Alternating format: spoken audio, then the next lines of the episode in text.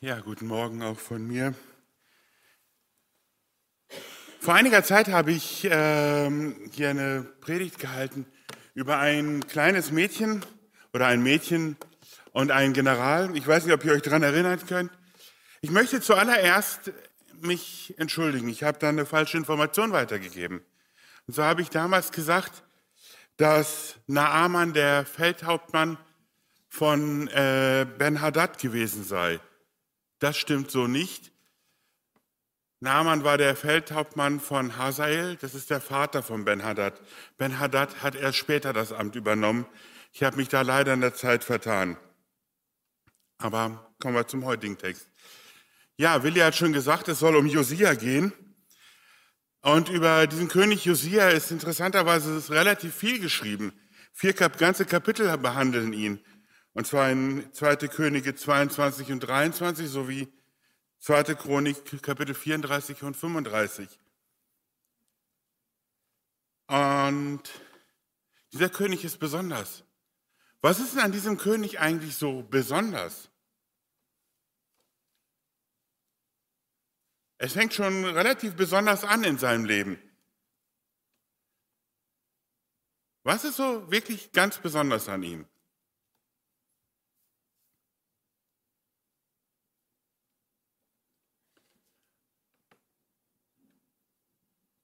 Nun, er ist erstmal Kronprinz, er ist König.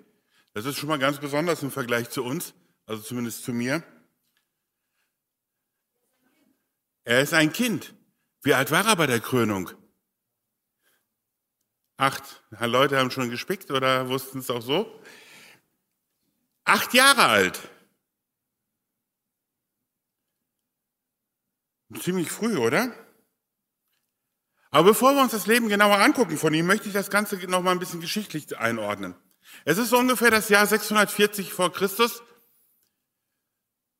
Israel ist seit knapp 300, oder über 300 Jahren geteilt. Das Nordreich und das Südreich, Josia wird König im Südreich, aber das Nordreich gibt es praktisch gar nicht mehr. Vor einigen Jahren waren die Assyrer ins Nordreich eingefallen und haben das Nordreich komplett zerstört viele, viele Menschen getötet und noch viel mehr in Kriegsgefangenschaft geführt. Das Nordreich an sich gab es gar nicht mehr. Das Nordreich ist bestraft worden für ihre Sünde, für ihre Abgötterei, für ihren Götzendienst, dafür, dass sie Gott verlassen haben. Das Südreich ist um eine Eroberung durch die Assyrer so gerade eben drumherum gekommen. Und es kommt jetzt die Phase, wo das assyrische Reich an, deutlich an Kraft verliert. Man, äh, es ist so, dass die äh, Babylonier auf einmal deutlich an Kraft gewinnen. Und wir wissen aus der Geschichte heraus, dass sie ja irgendwann dann das assyrische Reich abgelöst haben. Aber kommen wir zur Geschichte von Josia. Und das Interessante an ihm ist, es steht zusammenfassend über ihn, in 2. Könige 23, Vers 25. Seinesgleichen war vor ihm kein König gewesen, der so von ganzem Herzen, von ganzer Seele, von allen Kräften sich zum Herrn bekehrte, ganz nach dem Gesetz des Mose, und nach ihm kam seinesgleichen nicht auf. Das ist mal eine krasse Aussage, oder? Erstmal eine Zusammenfassung von einem Leben. Aber wie hat das eigentlich begonnen? Lesen wir uns mal die Geschichte von Josia ein bisschen durch. Zweite Könige, Kapitel 22, die Verse 1 bis 7. Also heute gibt es relativ viel Text. Ähm, und ich lese aus der Luther-Übersetzung. Ich bitte es zu entschuldigen, aber ich weiß nicht, ich finde es immer ganz interessant, wenn man die Informationen direkt aus der Bibel kriegt. Josia war acht Jahre alt, als er König wurde, und er regierte 31 Jahre zu Jerusalem. Seine Mutter hieß Jedida, eine Tochter Adaias aus Boskat. Und er tat, was dem Herrn wohlgefiel und wandelte ganz in dem Weg seines Vaters David und wich nicht davon ab, weder zur Rechten noch zur Linken. Und im 18. Jahr des Königs Josias sandte der König den Schreiber Schaffan den Sohn Asalias, des Sohnes Mescholams, in das Haus des Herrn und sprach, Geh hinauf zum Hohenpriester Hilkia, dass er bereit mache alles Silber, das zum Hause des Herrn gebracht ist, das die Hüter an die, der Schwelle gesammelt haben vom Volk, damit man es gebe den Werkmeistern, die bestellt sind im Hause des Herrn, und sie es geben den Arbeitern am Hause des Herrn, dass sie ausbessern, was baufällig ist am Hause, nämlich den Zimmerleuten und Bauleuten und Maurern und denen, die Holz und gehauene Steine kaufen sollten, sollen, um das Haus auszubessern. Doch dass sie keine Rechnung zu legen brauchen von dem Geld, das ihnen gegeben wird, sondern dass sie auf Treu und Glauben handeln sollen. Mit acht Jahren wird Josia König. Er wird gekrönt. Er übernimmt die Regierung und die Leitung eines Landes. Und wir sehen hier, wie es von, von Anfang an steht, und er tat, was dem Herrn wohlgefällig war. Von Anfang an. Und dann kommt auf einmal das 18. Lebensjahr oder das 18. Jahr seiner Herrschaft, so muss man dazu sagen. Also er ist 26 und er ordnet umfangreiche Reparaturen am Tempel an. Und irgendwie scheint das ja so eine Art, ja, so Etappen zu sein. Aber wir, was ist eigentlich dazwischen passiert? Wie kommt es dazu, dass auf einmal diese Anordnung trifft? Wie ist sein Leben bis dahin verlaufen? wenn wir den Text hier so lesen, dann lesen wir relativ wenig Informationen. Aber es gibt ja zum Glück noch mehr. In 2. Chronik, Kapitel 34 und 35, wird das Leben Josias ebenfalls betrachtet. Und wenn wir da in Kapitel 34 die Verse 1 und 2 lesen, da lesen wir, acht Jahre alt war Josia, als er König wurde und er regierte 31 Jahre zu Jerusalem und tat, was dem Herrn wohlgefiel und wandelte in den Wegen seines Vaters David und wich weder zur Rechten noch zur Linken. Was gibt's hier Neues an Informationen? Eigentlich soweit so, so bekannt, oder? Aber dann kommt der Vers 3. Im achten Jahr seiner Herrschaft fing er an, obwohl er noch jung war, den Gott seines Vaters David zu suchen. Und im zwölften Jahr fing er an, Juda und Jerusalem zu reinigen, von den Opferhöhen und den Ascheren, von den Götzen und gegossenen Bildern. Josia war acht Jahre, als er König wurde. Er ist ein Kind. Ich weiß nicht, haben wir hier Kinder, die acht Jahre alt sind? Wer von euch ist acht Jahre alt? Hey, die Sängerin war acht Jahre alt. In diesem Alter ist Josia König geworden. Er hat das Land Israel offiziell regiert.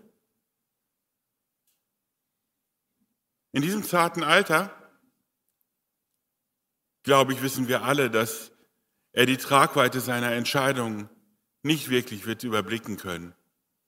Und auch seine Entscheidungen, die er trifft, wird er wahrscheinlich die meisten nicht selber getroffen haben. Vielleicht wird er sich überlegt haben, ja, heute möchte ich Erdbeersoße essen, aber was das heißt staatspolitisch, glaube ich, wird er vieles nicht entschieden haben selber. Und dennoch steht hier von ihm, und er wandelte in den Wegen seines Vaters David und wich weder zur Rechten noch zur Linken. Wie war das möglich? Wie ist es eigentlich möglich bei den Kindern, dass sie Gott wohlgefällig leben? In dem Alter sind die Kinder relativ, noch relativ gut darauf bedacht, das auszuleben, was die Eltern ihnen vorleben. Und so war das, denke ich, beim Josia auch. Josia war acht Jahre alt, als er König wurde. Das war das Jahr, als Ammon, der Vater von Josia, ermordet wurde. Josias Vater ist ganze 24 geworden, das heißt, bei der Geburt Josias war er 16.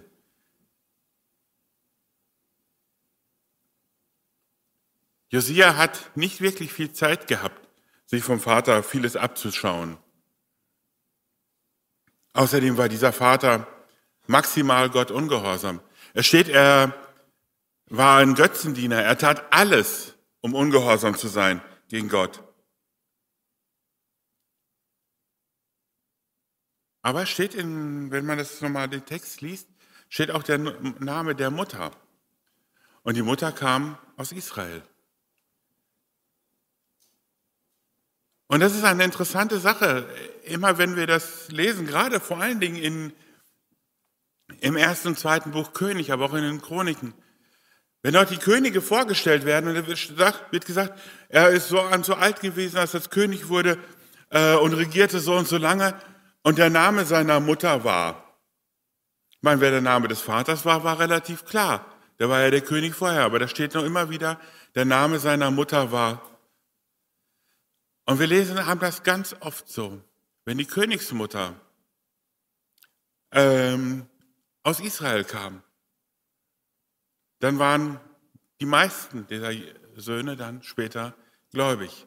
Und es steht, und er wandelte auf den Wegen des, seines Vaters David. Nicht immer, aber meistens.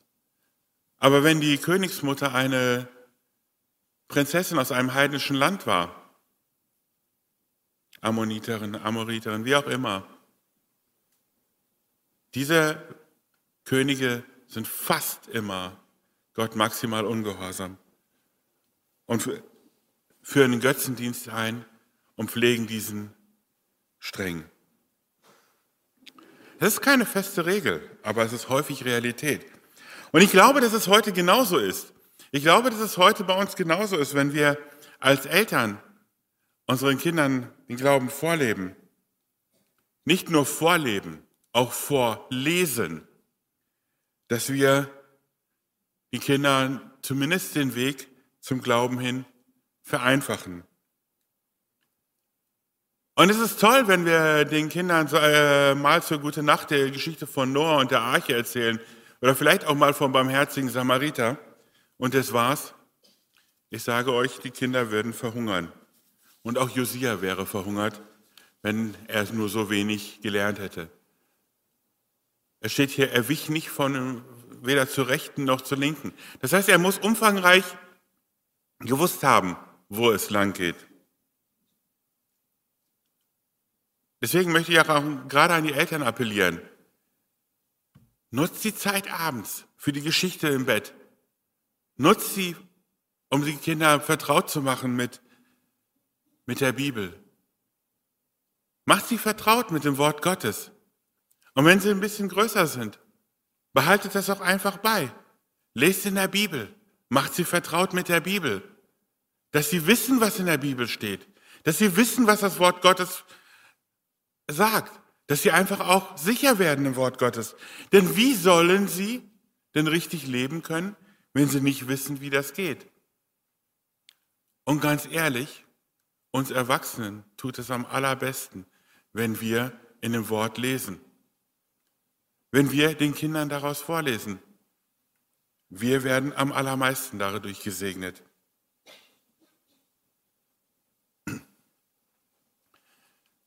Josia wird größer, wird ein Teenie.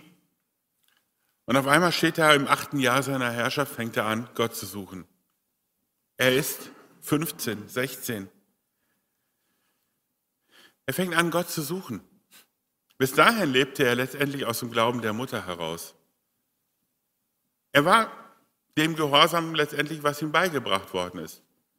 Aber auf einmal kommt er an einen Punkt, und diesen Punkt erleben, denke ich, die allermeisten Jugendlichen, gerade so, so in der Pubertät oder kurz danach, dass man sagt, hey, was ist eigentlich Wahrheit? Was ist eigentlich richtig? Wo will ich eigentlich hin? Was, was, was ist das, was wirklich trägt? An diesem Punkt ist Josia auch. Und Leute, damals nicht anders als heute, mit 16, 15. Es war damals ein entscheidendes Alter, es ist heute ein entscheidendes Alter. Und es überrascht mich nicht, dass die meisten unserer Taufkandidaten in diesem Alter sind. 16, 15, 16, 17, vielleicht 18. Josia sucht Gott. Er sucht ihn aufrichtig und er findet ihn. Und es steht im zwölften Jahr seiner Herrschaft, fängt er an, Oder das lesen wir einfach mal.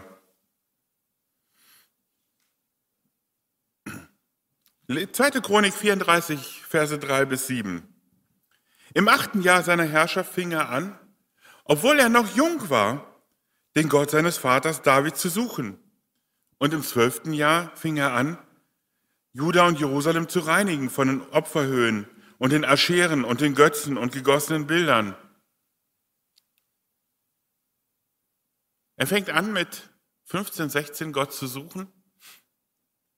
Mit 19, 20, als es dann letztendlich sich komplett verfestigt hat in ihn,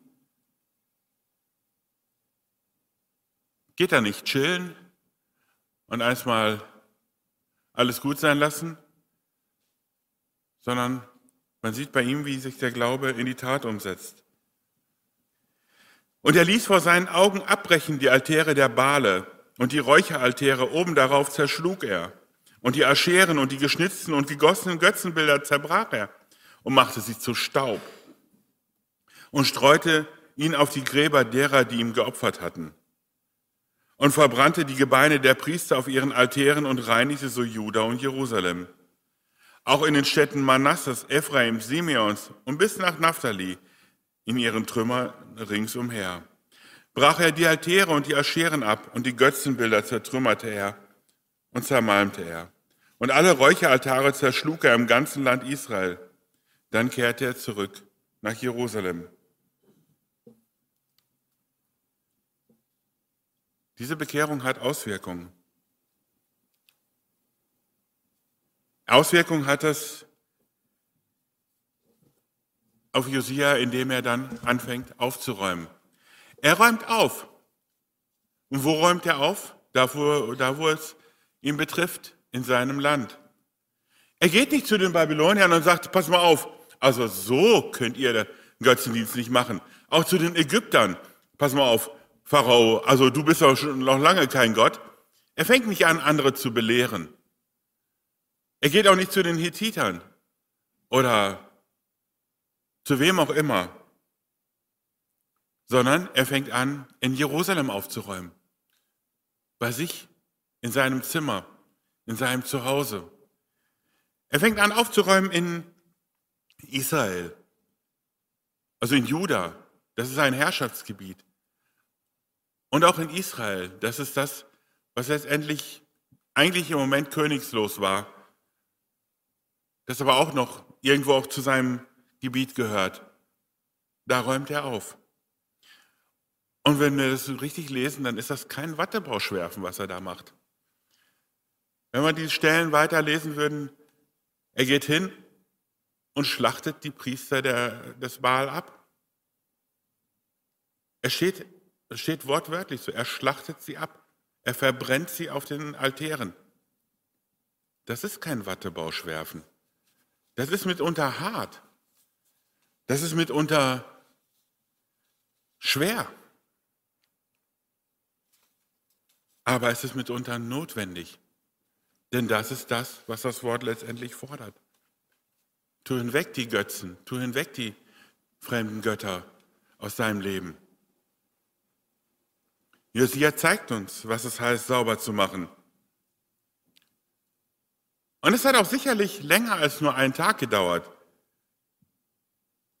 Er war lange unterwegs. Das Land ist gar nicht so sehr klein und die Autos damals nicht so sehr schnell.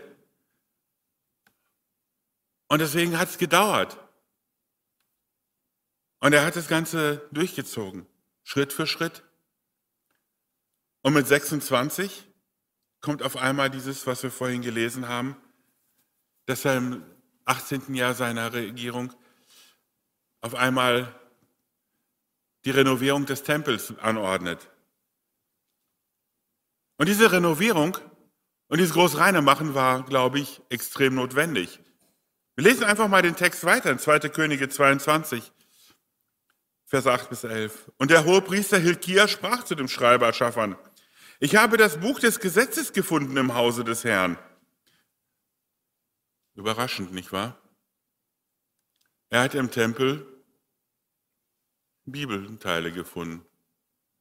Das wäre so, wie wenn man hier in der Kirche eine Bibel finden würde. Welch Überraschung! Und Hilkia gab das Buch Schaffern und der las es. Und der Schaff, Schreiber Schaffern kam zum König und gab ihm Bericht und sprach, deine Knechte haben das Silber bereit gemacht, das ich im Hause fand, und haben es den Werkmeistern gegeben, die bestellt sind am Hause des Herrn. Dazu sagte der Schreiber Schaffern dem König und sprach, der Priester Hilkia gab mir ein Buch. Und Schaffern, Schaffern las es vor dem König. Da aber der König die Worte des Gesetzbuches hörte, zerriss er seine Kleider. Da machen diese Priester jahrelang Dienst in diesem Tempel. 10, 20, 30, 100, wie auch immer. Und schaffen es nicht, da soweit Ordnung zu halten. Und auf einmal kommen die dahin und finden ein Gesetzbuch. Ob es sich um die ersten fünf Bücher Mose gehandelt hat oder vielleicht auch nur um das fünfte Buch Mose, das kommt hier letztendlich nicht ganz raus. Aber gerade wenn man das fünfte Buch Mose liest, da steht ganz oft, ich lege euch vor Segen und Fluch. Und wenn ihr, da steht immer wieder, und wenn ihr diese Worte hört und danach tut, werdet ihr gesegnet.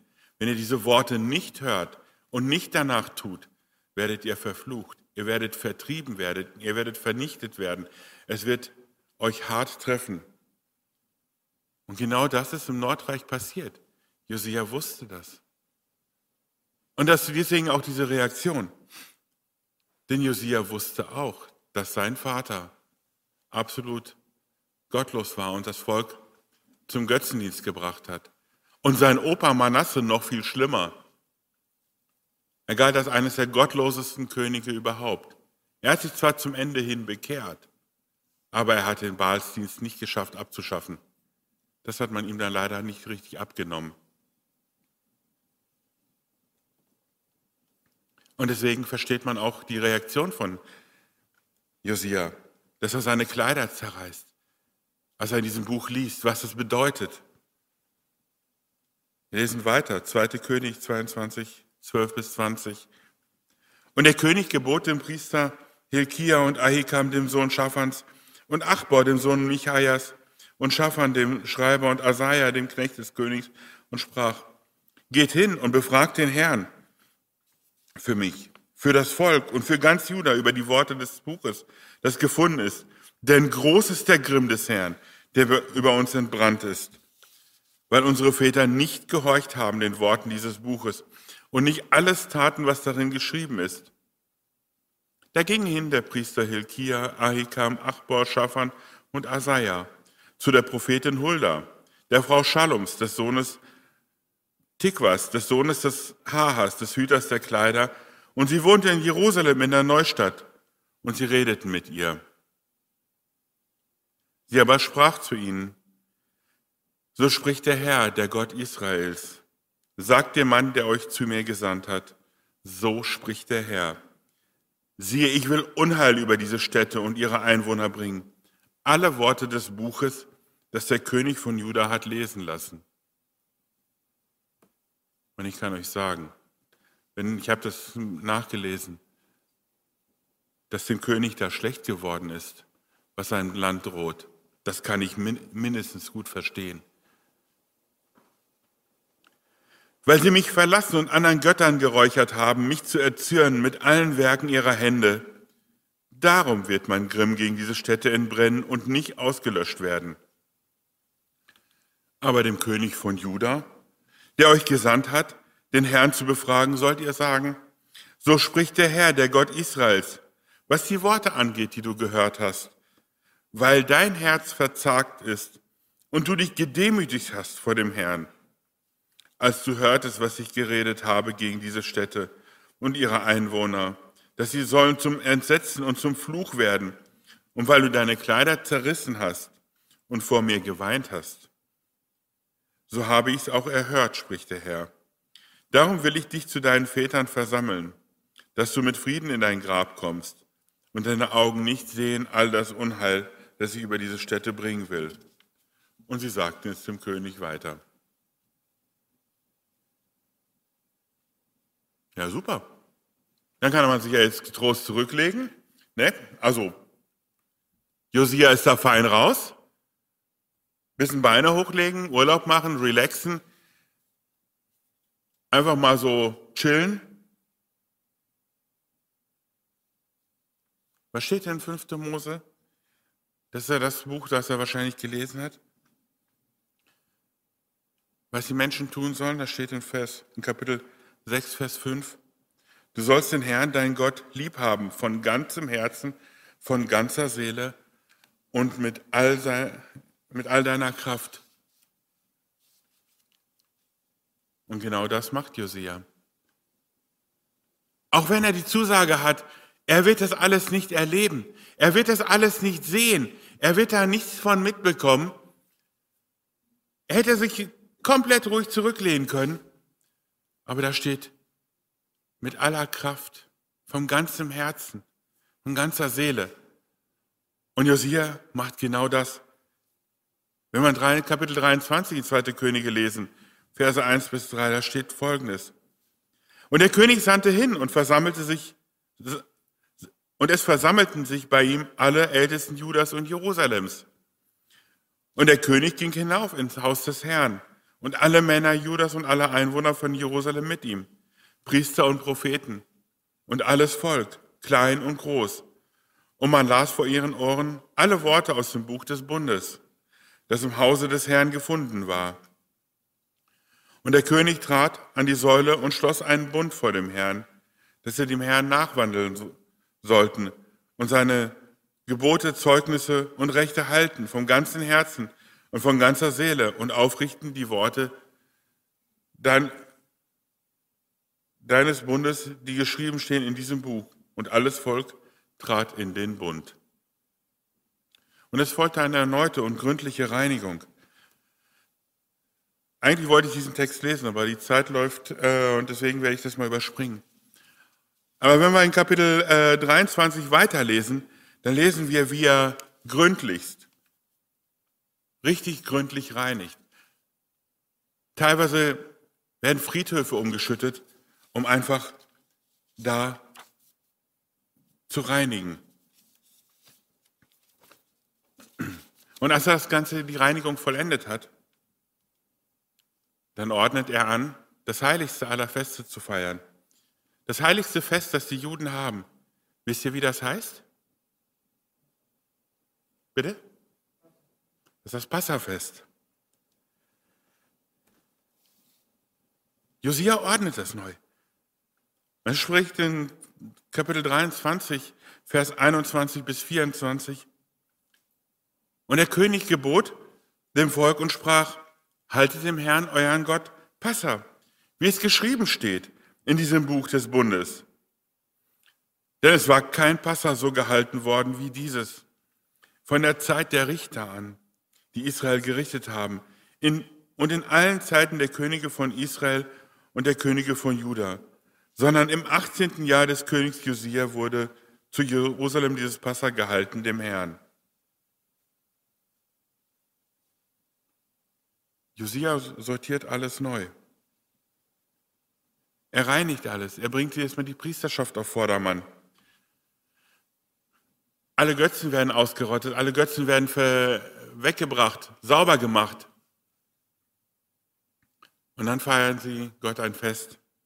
Und hier steht es, so, so ein Passafest wurde, oder das Passafest wurde nicht mehr gefeiert seit dem Propheten Samuel. Ich glaube, das steht in Chronik. Das steht, seit dem Propheten Samuel ist das Passa nicht mehr so gefeiert worden. Das heißt, selbst König David nicht. Selbst König Salomo in all seiner Pracht wenn wir da lesen, die Berichte, wie viele tausend Tiere er jeden Tag hat opfern lassen und so weiter, in all seiner Pracht, hat es nicht so gehalten wie Josia.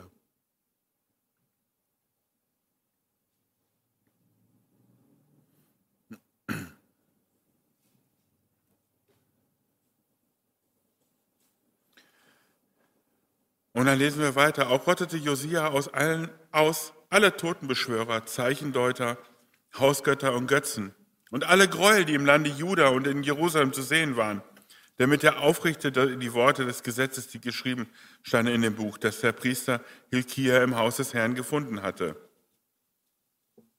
Und in 2. Chronik 34, Vers 33 lesen wir, und Josia entfernte alle gräuliche Götzen aus allen Gebieten Israels und brachte es dahin, dass alle in Israel dem Herrn, ihrem Gott, dienten.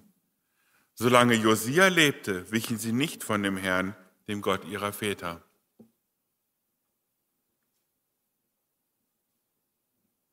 Schon krass.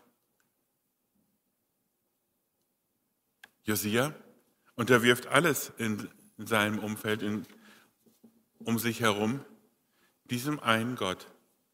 Es geht nur darum, diesem einen Gott nachzufolgen. Und wenn man sein Leben zusammenfassen möchte, dann kommt man wieder auf 2. Könige 23, Vers 25. Seinesgleichen war vor ihm kein König gewesen, der so von ganzem Herzen, von ganzer Seele, von allen Kräften sich zum Herrn bekehrte, ganz nach dem Gesetz des Mose. Und nach ihm kam seinesgleichen nicht auf. Selbst Salomo in all seiner Herrlichkeit, David, der eigentlich so der, der Prototyp eines guten Königs,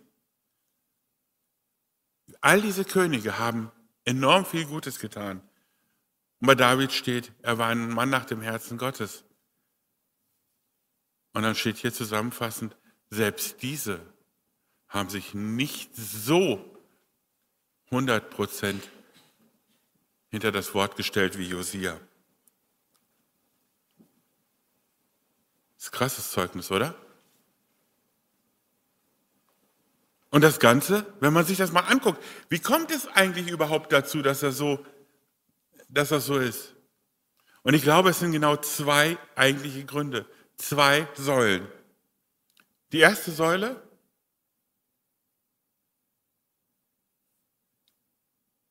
Erziehung, Familie beziehungsweise seine Mutter. Leute, vertut euch nicht. Eine Mutter und auch ein Vater haben enormen Einfluss auf ihre Kinder. Und das Nahebringen des Wortes Gottes ist eines der allerwichtigsten Dinge. Seine Mutter macht es hier gut. Sie macht es richtig, richtig gut. Sie bringt ihm das bei. Und Josia kann daraus zehren. Aber sie macht das nicht mit, der, mit irgendwie reingeprügelt. Denn ich glaube, wenn man es ihm, ihm reingeprügelt hätte, der hätte er spätestens mit 16 gesagt, lass mich in Ruhe, ich habe keinen Bock, ich mache was anderes.